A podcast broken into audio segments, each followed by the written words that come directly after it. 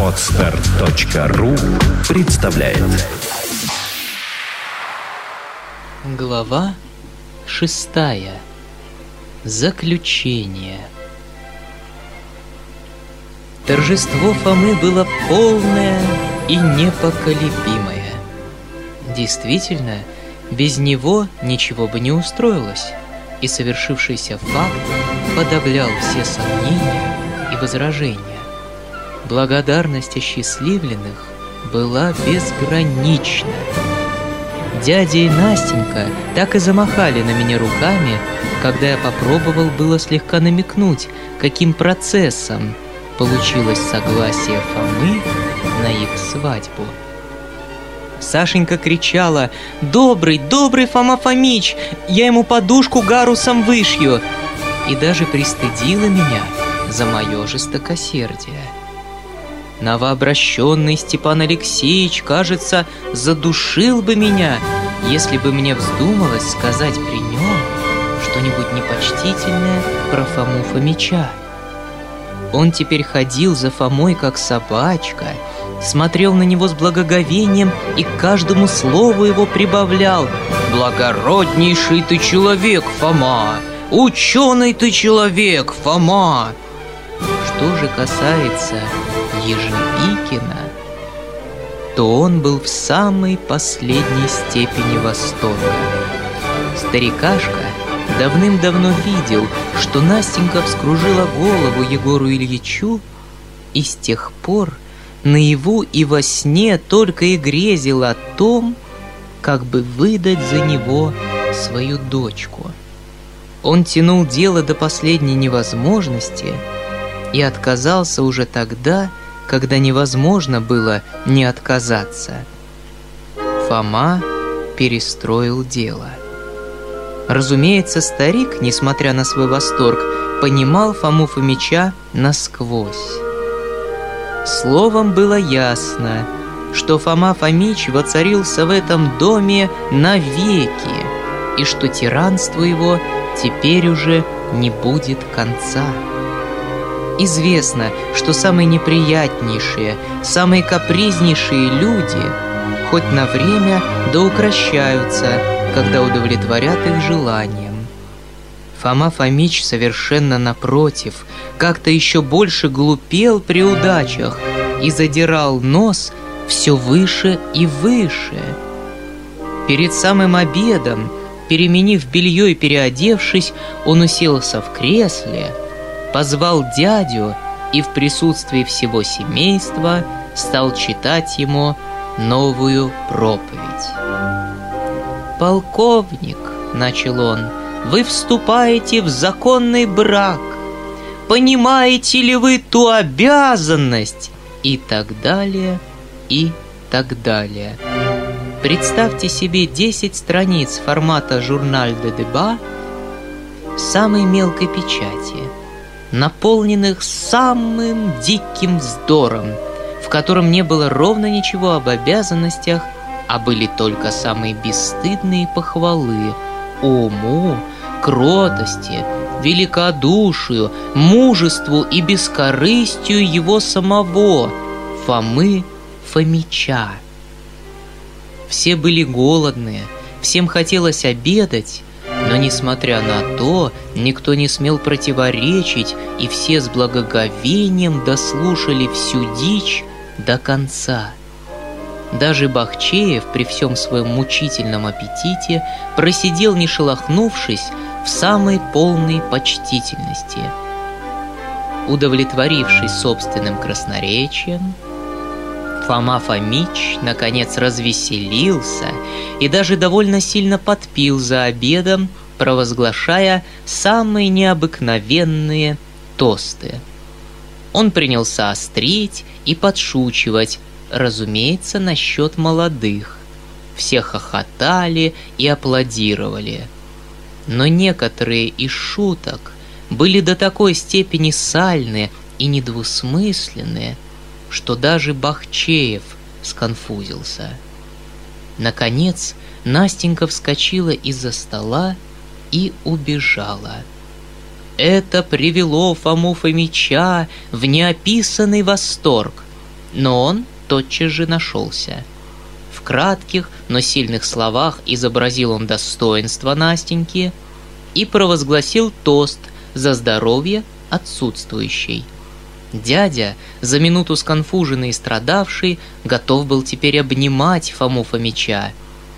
Вообще, жених и невеста как будто стыдились друг друга и своего счастья.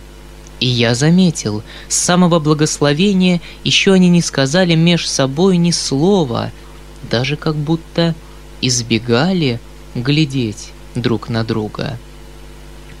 Когда встали из-за стола, дядя вдруг исчез неизвестно куда. Отыскивая его, я забрел на террасу. Там Сидя в кресле за кофеем, ораторствовал Фома, сильно подкураженный. Около него были только Ежевикин, Бахчеев и Мизинчиков. Я остановился послушать. «Почему?» — кричал Фома. «Почему я готов сейчас же идти на костер за мои убеждения? А почему из вас никто не в состоянии пойти на костер? Почему?» Почему? Да ведь это уж и лишнее будет, Фома Фомич, на костер-тос, трунил Ежевикин. Ну что толку? Ну, во-первых, и больно-с, а во-вторых, сожгут. Что останется? Что останется? Благородный пепел останется. Но где тебе понять, где тебе оценить меня? Для вас не существует великих людей, кроме каких-то там Цезарей да Александров Македонских. А что сделали твои Цезари? Кого осчастливили? Что сделал твой хваленый Александр Македонский? Всю землю-то завоевал? Да ты дай мне такую же фалангу, так и я завоюю, и ты завоюешь, и он завоюет. Зато он убил добродетельного Клита, а я не убивал добродетельного Клита. Хм, мальчишка, прохвост. Розок бы дать ему, а не прославлять во всемирной истории. Да уж вместе и Цезарю. Цезаря-то хоть пощадите, Фома Фомич. Не пощажу дурака, кричал Фома. И не щади, с жаром подхватил Степан Алексеевич, тоже подвыпивший. Нечего их щадить, все они прыгуны. Все только бы на одной ножке им повертеться, колбасники. Вон один давеча стипендию какую-то хотел учредить. А что такое стипендия? Да черт его знает, что она значит. Об заклад побьюсь какая-нибудь новая пакость. А тот другой, давеча-то в благородном обществе, вензеля пишет, да рому просит. По-моему, а что, не выпить? Да ты пей, пей, да и перегородку сделай, а потом, пожалуй, опять пей. Нечего их шадить, нечего щадить, все мошенники. Один только ты ученый, Фома. Бахчеев, если отдавался кому-то, то отдавался весь, безусловно, и без всякой критики. Я отыскал дядю в саду у пруда, в самом уединенном месте. Он был с Настенькой. Увидя меня, Настенька стрельнула в кусты, как будто виноватая. Дядя пошел ко мне навстречу с сиявшим лицом. В глазах его стояли слезы восторга. Он взял меня за обе руки и крепко сжал их. «Друг мой!» — сказал он. «Я до сих пор как будто не верю моему счастью. Настя тоже. Мы только дивимся и прославляем Всевышнего». Сейчас она плакала — Поверишь ли, до сих пор я как-то не опомнился, как-то растерялся весь. И верю, и не верю. И за что это мне? За что? Что я сделал? Чем я заслужил? Если кто заслужил, дядюшка, то это вы, сказал я с увлечением. Я еще не видал такого честного, такого прекрасного, такого добрейшего человека, как вы. Нет, Сережа, нет, это слишком. — отвечал он как бы с сожалением. «То-то и худо, что мы добры, то есть я про себя одного говорю. Добры, когда нам хорошо, а когда худо, так и не подступайся близко». Вот мы только сейчас толковали об этом с Настей. Сколько не сиял передо мной Фома, а поверишь ли, я, может быть, до самого сегодня не совсем в него верил, хотя и сам уверял тебя в его совершенстве, даже вчера не уверовал, когда он отказался от такого подарка. К стыду моему, говорю, сердце трепещет после давешнего воспоминания. Но я не владел собой. Когда он сказал Давича про Настю, то меня как будто в самое сердце что-то укусило. Я не понял и поступил как тигр. Что ж, дядюшка, может, это было даже естественно? Дядя замахал руками. Нет, нет, брат, и не говори. А просто, запросто, все это от испорченности моей природы, от того, что я мрачный и сластолюбивый эгоист, и без удержу отдаюсь страстям моим. Так и Фома говорит. Что было отвечать на это? «Не знаешь ты, Сережа!» Продолжал он с глубоким чувством. «Сколько раз я бывал раздражителен, безжалостен, несправедлив, высокомерен, да и ни к одному Фоме. Вот теперь это все вдруг пришло на память, и мне как-то стыдно, что я до сих пор ничего еще не сделал, чтобы быть достойным такого счастья. Настя тоже сейчас говорила, хотя, правда, право, не знаю, какие на ней-то грехи, потому что она ангел, а не человек. Она сказала мне, что мы в страшном долгу у Бога, что надо теперь стараться быть добрее, делать все добрые дела. И если б ты слышал, как она горячо, как прекрасно все это говорила – Боже мой, что за девушка? Он остановился в волнении. Через минуту он продолжал. Мы положили, брат, особенно лелеять Фому, маменьку и Татьяну Ивановну. А Татьяна-то Ивановна, какое благороднейшее существо! О, как я виноват перед всеми! Я пред тобой виноват. Но если кто осмелится теперь обидеть Татьяну Ивановну, о, тогда... Ну да уж нечего. Для Мизинчикова тоже надо что-нибудь сделать. Да, дядюшка, я теперь переменил мое мнение о Татьяне Ивановне. Ее нельзя не уважать и не сострадать ей. Именно, именно! Подхватил жаром дядя. Нельзя не уважать! Ведь вот, например, Коровкин. Ведь ты уж, наверное, смеешься над ним, прибавил он с робостью, заглядывая мне в лицо. И все мы давеча смеялись над ним. Ведь это может быть непростительно. Ведь это может быть превосходнейший, добрейший человек, но судьба испытал несчастье. Ты не веришь? А это может быть истинно так? Нет, дядюшка, почему же не верить? И я жаром начал говорить о том, что в самом падшем создании могут еще сохраниться высочайшие человеческие чувства, что неисследима глубина души человеческой, что нельзя презирать падших, а напротив должно отыскивать и восстановлять, что неверна общепринятая мерка добра и нравственности и прочее, и прочее. Словом, я воспламенился и рассказал даже о натуральной школе. В заключение же прочел стихи «Когда из мрака заблуждения». Дядя пришел в необыкновенный восторг. «Друг мой, друг мой!» — сказал он растроганный. «Ты совершенно понимаешь меня, еще лучше меня рассказал все, что я сам хотел было выразить. Так, так. Господи, почему это зол человек?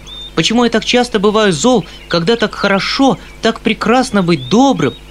Вот и Настя то же самое сейчас говорила.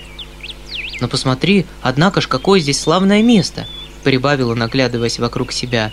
Какая природа, какая картина! Экое дерево, посмотри, в обхват человеческий. Какой сок, какие листья, какое солнце! Как после грозы-то все вокруг повеселело, обмылось. Ведь подумаешь, что и деревья понимают тоже что-нибудь про себя, чувствуют и наслаждаются жизнью. Неужели ж нет? А? Как ты думаешь? Очень может быть, дядюшка. По-своему, разумеется. Ну да, разумеется, по-своему. Дивный, дивный творец. А ведь ты должен хорошо помнить весь этот сад, Сережа. Как ты тут играл и бегал, когда был маленький. Я ведь помню, когда ты был маленький, прибавил он, смотря на меня с неизъяснимым выражением любви и счастья. Тебе только к пруду не позволяли ходить одному. А помнишь, один раз вечером Катя Поконица подозвала тебя и стала тебя ласкать. Ты все бегал в саду перед этим и весь разрумянился. Волоски-то у тебя такие светленькие, в кудряшках. Она ими играла, играла, да и сказала, «Это хорошо, что ты его, сиротку, к нам взял. Помнишь или нет?» Чуть-чуть, дядюшка. Тогда еще вечер был, и солнце на вас обоих так светило, а я сидел в углу и трубку курил, да на вас смотрел. Я, Сережа, каждый месяц к ней на могилу в город езжу. Прибавил он пониженным голосом, в котором слышали дрожание и подавляемые слезы. Я об этом сейчас Насте говорил. Она сказала, что мы оба вместе будем к ней ездить. Дядя замолчал, стараясь подавить свое волнение. В эту минуту к нам подошел Видоплясов. «Видоплясов!» — вскричал дядя, встрепенувшись. «Ты от Фомы Фомича?» «Нет, я более по своей надобности -с. «А, ну и славно. Вот и узнаем про Коровкина. А ведь еще Давича хотел спросить. Я ему, Сережа, велел там наблюдать Коровкина-то. Ну в чем дело, Видоплясов?» «Осмелюсь доложить», — сказал Видоплясов, «что вчера вы изволили упомянуть насчет моей просьбы и обещать мне ваше высокое заступление от ежедневных обид». «Неужели ты опять про фамилию?» — вскричал дядя в испуге. «Э, «Что ж делать? Ежечасные обиды «Ах, Видоплясов, Видоплясов, что мне с тобой делать?» — сказал с сокрушением дядя. «Ну какие тебе могут быть обиды? Ведь ты просто с ума сойдешь! В желтом доме жизнь закончишь!»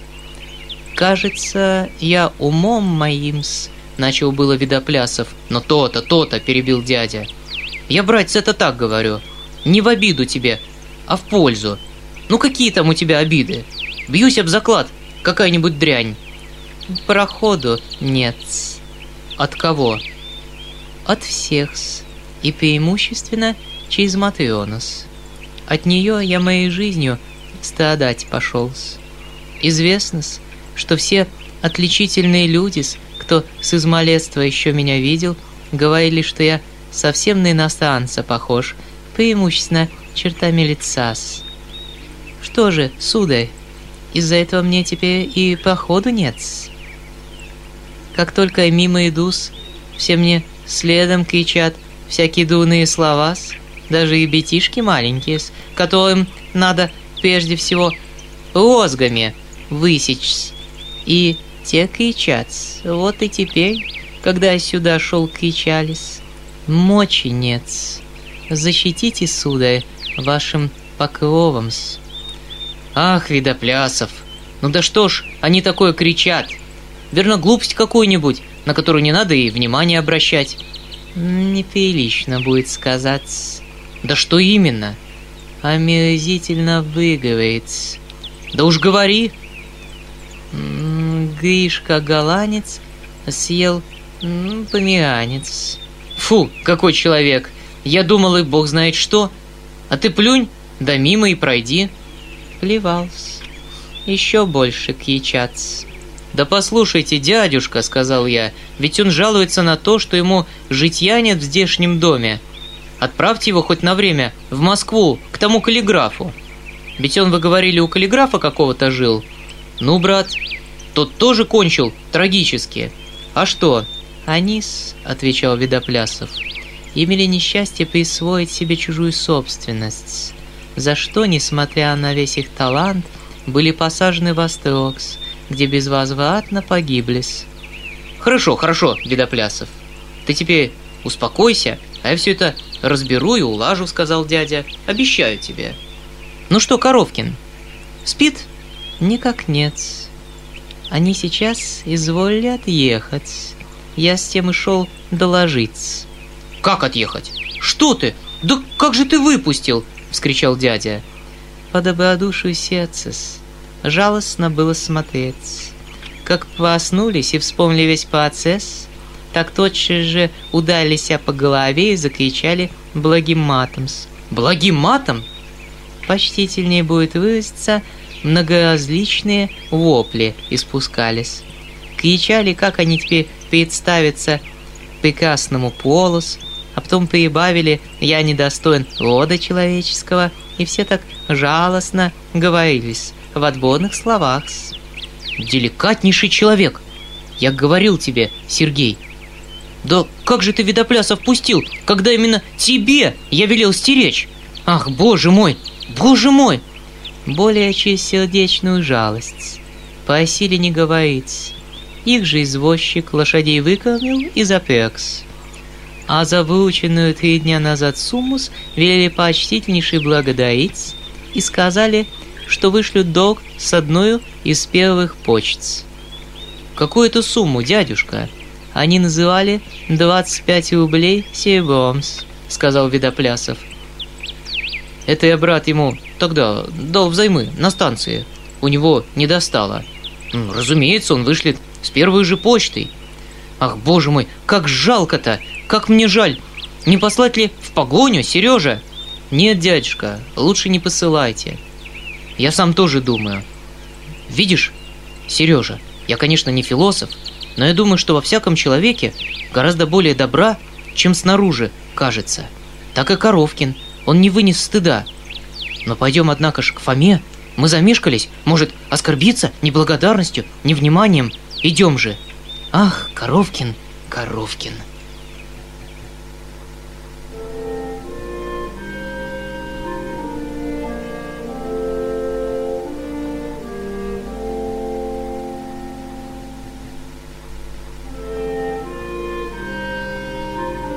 Роман кончен. Любовники соединились, и гений добра безусловно воцарился в доме в лице Фомы Фомича. Тут можно бы сделать очень много приличных объяснений, но в сущности все эти объяснения теперь совершенно лишние. Таково, по крайней мере, мое мнение – Взамен всяких объяснений скажу лишь несколько слов о дальнейшей судьбе всех героев моего рассказа. Без этого, как известно, не кончается ни один роман. И это даже предписано правилами. Свадьба осчастливленных произошла спустя шесть недель после описанных мною происшествий. Сделали все тихо, семейно, без особенной пышности и без лишних гостей. Я был шафером Настеньки, Мизинчиков со стороны дяди. Впрочем, были и гости. Но самым первым, самым главным человеком был, разумеется, Фома Фомич. За ним ухаживали, его носили на руках, но как-то случилось, что его один раз обнесли шампанским. Немедленно произошла история, сопровождаемая упреками, воплями, криками. Фома убежал в свою комнату, заперся на ключ, кричал, что презирают его, что теперь уж новые люди вошли в семейство, и поэтому он ничто, не более как щепка, которую надо выбросить. Дядя был в отчаянии. Настенька плакала. С генеральшей по обыкновению сделались судороги. Свадебный пир походил на похороны. И ровно семь лет такого сожительства с благодетелем Фомой Фомичом достались в удел моему бедному дяде и бедненькой Настеньке. До самой смерти своей – Фома Фомич умер в прошлом году, он киснул, куксился, ломался, сердился, бронился, но благоговение к нему осчастливленных не только не уменьшалось, но даже каждодневно возрастало пропорционально его капризам. Егор Ильич и Настенька до того были счастливы друг с другом, что даже боялись за свое счастье – считали, что это уж слишком послал им Господь, что не стоят они такой милости, и предполагали, что, может быть, впоследствии им назначено искупить свое счастье крестом и страданиями. Понятно, что Фома Фомич мог делать в этом смиренном доме все, что ему вздумается. И чего-чего он не наделал – в эти семь лет. Даже нельзя себе представить, до каких необузданных фантазий доходила иногда его присыщенная, праздная душа в изобретении самых утонченных, нравственно-лукуловских капризов. Три года спустя, после дядюшкиной свадьбы, скончалась бабушка. Осиротевший Фома был поражен отчаянием. Даже и теперь в доме дяди с ужасом рассказывают о тогдашнем его положении. Когда засыпали могилу, он рвался в нее и кричал, чтобы его вместе засыпали. Целый месяц не давали ему ни ножей, ни вилок, а один раз силою вчетвером раскрыли ему рот и вынули оттуда булавку, которую он хотел проглотить. Кто-то из посторонних свидетелей борьбы заметил, что Фома Фомич тысячу раз мог проглотить эту булавку во время борьбы, и однако ж не проглотил.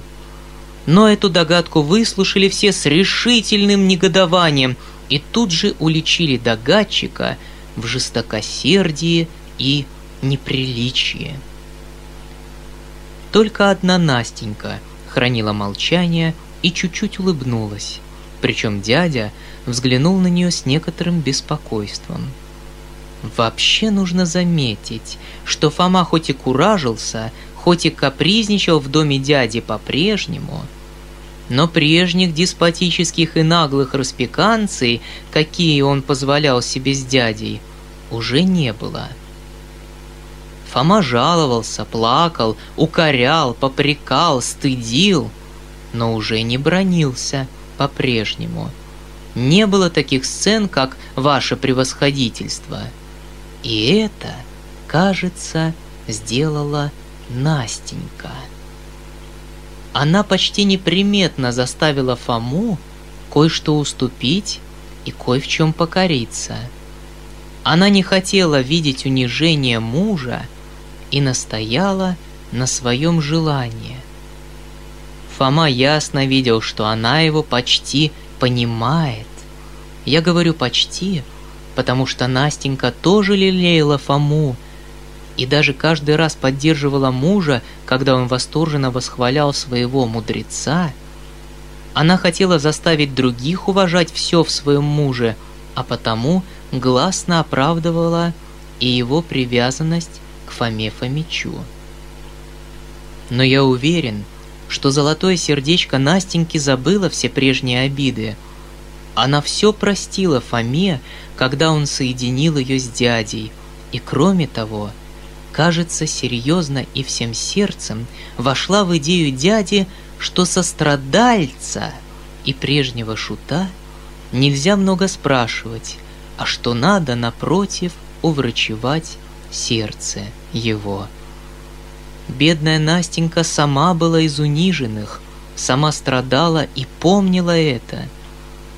Через месяц Фома утих, сделался даже ласков и кроток, но зато начались другие, самые неожиданные припадки. Он начал впадать в какой-то магнетический сон, устрашавший всех до последней степени. Вдруг, например, страдалец что-нибудь говорит, даже смеется, и в одно мгновение окаменеет. И окаменеет именно в том самом положении, в котором находился в последнее мгновение перед припадком – если, например, он смеялся, то так и оставался с улыбкой на устах. Если же держал что-нибудь, хоть вилку, то вилка так и остается в поднятой руке, на воздухе. Потом, разумеется, рука опустится, но Фома Фомич уже ничего не чувствует и не помнит, как она опустилась. Он сидит, смотрит, даже моргает глазами – но не говорит ничего, ничего не слышит и не понимает. Так продолжалось иногда по целому часу. Разумеется, все в доме чуть не умирают от страха, сдерживают дыхание, ходят на цыпочках, плачут. Наконец Фома проснется, чувствуя страшное изнеможение, и уверяет, что ровно ничего не слыхал и не видал во все это время – Нужно же, чтобы до такой степени ломался, рисовался человек, выдерживал целые часы добровольной муки.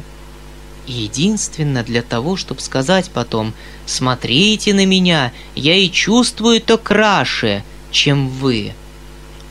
Наконец Фома Фомич проклял дядю за ежечасные обиды и непочтительность и переехал жить к господину Бахчееву – Степан Алексеевич, который после дядиной свадьбы еще много раз ссорился с Фомой Фомичом, но всегда кончал тем, что сам же просил у него прощения, в этот раз принялся за дело с необыкновенным жаром. Он встретил Фому с энтузиазмом, накормил на убой и тут же положил формально рассориться с дядей и даже подать на него просьбу – у них был где-то спорный клочок земли, о котором, впрочем, никто никогда и не спорил, потому что дядя вполне уступал его без всяких споров Степану Алексеевичу. Не говоря ни слова, господин Бахчеев велел заложить коляску, поскакал в город, настрочил там просьбу и подал, прося суд присудить ему формальным образом землю с вознаграждениями протарей и убытков – и таким образом казнить самоуправство и хищничество. Между тем Фома, на другой же день соскучившись у господина Бахчеева, простил дядю, приехавшего с повинную, и отправился обратно в Степанчиково. Гнев господина Бахчеева, возвратившегося из города и не заставшего Фомы, был ужасен. Но через три дня он явился в Степанчиково с повинную, со слезами просил прощения у дяди и уничтожил свою просьбу. Дядя в тот же день помирил его с Фомой Фомичом, и Степан Алексеевич опять ходил за Фомой как собачка и по-прежнему приговаривал каждому слову «Умный ты человек, Фома! Ученый ты человек, Фома!» Фома Фомич лежит теперь в могиле подле генеральши. Над ним стоит драгоценный памятник из белого мрамора, весь испещренный плачевными цитатами и хвалебными надписями. Иногда Егор Ильич и Настенька благоговейно заходят с прогулки в церковную ограду поклониться Фоме. Они и теперь не могут говорить о нем без особого чувства, припоминают каждое его слово, что он ел, что любил. Вещи его сберегаются как драгоценность. Почувствовав себя совершенно осиротевшими, дядя и Настя еще более привязались друг к другу. Детей им Бог не дал. Они очень горюют об этом, но роптать не смеют – Сашенька давно уже вышла замуж за одного прекрасного молодого человека. Илюша учится в Москве. Таким образом, дядя и Настя живут одни и не надышатся друг на друга. Забота их друг о друге дошла до какой-то болезненности. Настя беспрерывно молится.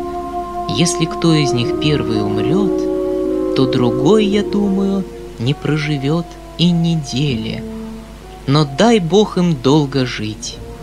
Принимают они всех с полным радушием и готовы разделить со всяким несчастным все, что у них имеется. Настенька любит читать жития святых и с сокрушением говорит, что обыкновенных добрых дел еще мало, а что надо бы раздать все нищим и быть счастливыми в бедности.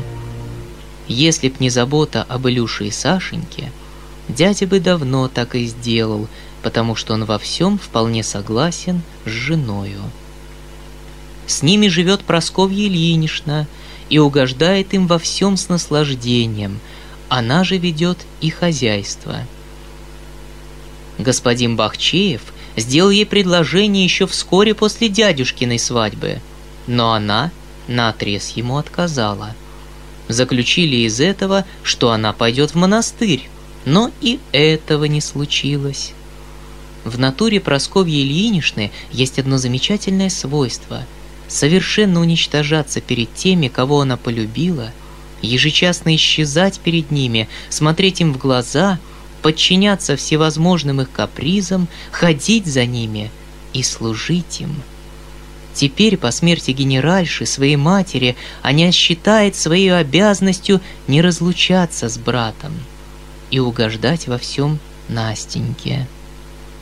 Старикашка Ежевикин еще жив, и в последнее время все чаще и чаще стал посещать свою дочь. Вначале он приводил дядю в отчаяние тем, что почти совершенно отстранил себя и свою мелизгу так называл он детей своих, от Степанчикова. Все зазывы дяди не действовали на него, он был не столько горд, сколько щекотлив и мнителен. Самолюбивая мнительность его доходила иногда до болезни. Мысль, что его, бедняка, будут принимать в богатом доме из милости, сочтут назойливым и навязчивым, убивала его – он даже отказывался иногда от Настенькиной помощи и принимал только самое необходимое. От дяди же он решительно ничего не хотел принять. Настенька чрезвычайно ошиблась, говоря мне тогда в саду об отце, что он представляет из себя шута для нее. Правда, ему ужасно хотелось тогда выдать Настеньку замуж, но корчил он из себя шута – просто из внутренней потребности, чтобы дать выход накопившейся злости. Потребность насмешки и язычка была у него в крови. Он карикатурил, например, из себя самого подлого, самого низкопоклонного льстеца, но в то же время ясно выказывал, что делает это только для виду, и чем унизительнее была его лесть, тем язвительней и откровеннее проглядывала в ней насмешка. Такая уж была его манера. Всех детей его удалось разместить в лучших учебных заведениях в Москве и Петербурге. И то только, когда Настенька ясно доказала ему, что все это сделается на ее собственный счет, то есть в счет ее собственных 30 тысяч, подаренных ей Татьяной Ивановной. Эти 30 тысяч, по правде, никогда и не брали у Татьяны Ивановны, а ее, чтоб она не горевала и не обижалась, у милости вели, обещая ей при первых неожиданных семейных нуждах обратиться к ее помощи. Так и сделали. Для виду были произведены у ней в разное время два довольно значительные займа. Но Татьяна Ивановна умерла три года назад – и Настя все-таки получила свои 30 тысяч. Смерть бедной Татьяны Ивановны была скоропостижная. Все семейство собиралось на бал к одному из соседних помещиков.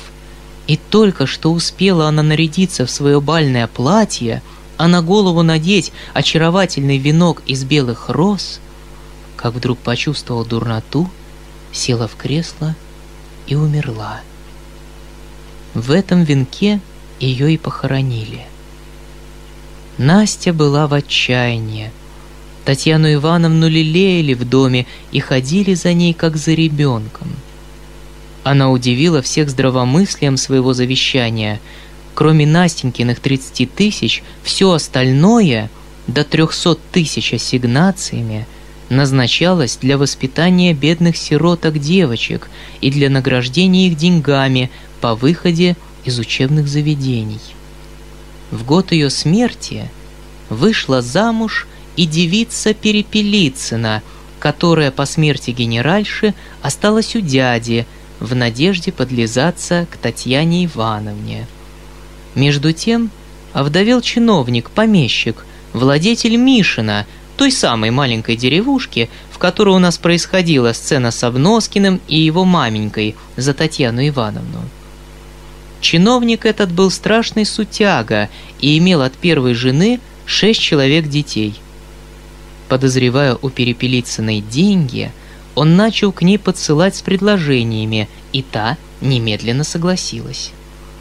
Но Перепелицына была бедна, как курица. У ней всего-то навсего было 300 рублей серебром, да и то, подаренные ей Настенькой на свадьбу – Теперь муж и жена грызутся с утра до вечера. Она теребит за волосы его детей и отсчитывает им колотушки. Ему же, по крайней мере так говорят, царапает лицо и поминутно корит его подполковничьим своим происхождением. Мизинчиков тоже пристроился. Он благоразумно бросил все свои надежды на Татьяну Ивановну и начал понемногу учиться сельскому хозяйству. Дядя рекомендовал его одному богатому графу, помещику, у которого было три тысячи душ в 80 верстах от Степанчикова, и которых изредка наезжал в свои поместья. Заметив в Мизинчикове способности и взяв во внимание рекомендацию, граф предложил ему место управляющего в своих поместьях, прогнав своего прежнего управителя, немца, который, несмотря на прославленную немецкую честность, обчищал своего графа как липку. Через пять лет имение узнать нельзя было, крестьяне разбогатели, завелись статьи по хозяйству прежде невозможные, доходы чуть ли не удвоились. Словом, новый управитель отличился и прогремел на всю губернию хозяйственными своими способностями. Каково же было изумление и горе графа, когда Мизинчиков ровно через пять лет, несмотря ни на какие просьбы, ни на какие надбавки, решительно отказался от службы и вышел в отставку. Граф думал, что его сманили соседи-помещики или даже в другую губернию. И как же все удивились, когда вдруг, два месяца по выходе в отставку, у Ивана Ивановича Мизинчикова явилось превосходнейшее имение во сто душ ровно в сорока верстах от Графского, купленное ему какого-то промотавшегося гусара, прежнего его приятеля. Эти сто душ он тотчас же заложил и через год у него явилось еще 60 душ в окрестностях. Теперь он сам помещик, и хозяйство у него бесподобное. Все дивятся, где он вдруг достал денег. Другие же только покачивают головами. Но Иван Иванович совершенно спокоен и чувствует себя вполне в своем праве. Он выписал из Москвы свою сестру, Ту самую, которая дала ему свои последние три целковых на сапоги, когда он отправлялся в Степанчиково. Примилую девушку, уже не первой молодости, кроткую, любящую, образованную, но чрезвычайно запуганную. Она все время скиталась где-то в Москве в компаньонках у какой-то благодетельницы. Теперь же благоговеет перед братом, хозяйничает в его доме, считает его волю законом, а себя вполне счастливую. Братец не балует ее и держит несколько в черном теле, но она этого не замечает. В Степанчикове ее ужасно как полюбили, и, говорят, господин Бахчеев к ней неравнодушен. Он и сделал бы предложение, да боится отказа. Впрочем, о господине Бахчееве мы надеемся поговорить в другой раз, в другом рассказе, подробнее. Вот, кажется, и все лица. Да, забыл, Гаврила очень постарел и совершенно разучился говорить по-французски. Из Фалалея вышел очень порядочный кучер – а бедный Видоплясов давным-давно в желтом доме и, кажется, там и умер. На днях поеду в Степанчиково и непременно справлюсь о нем у дяди.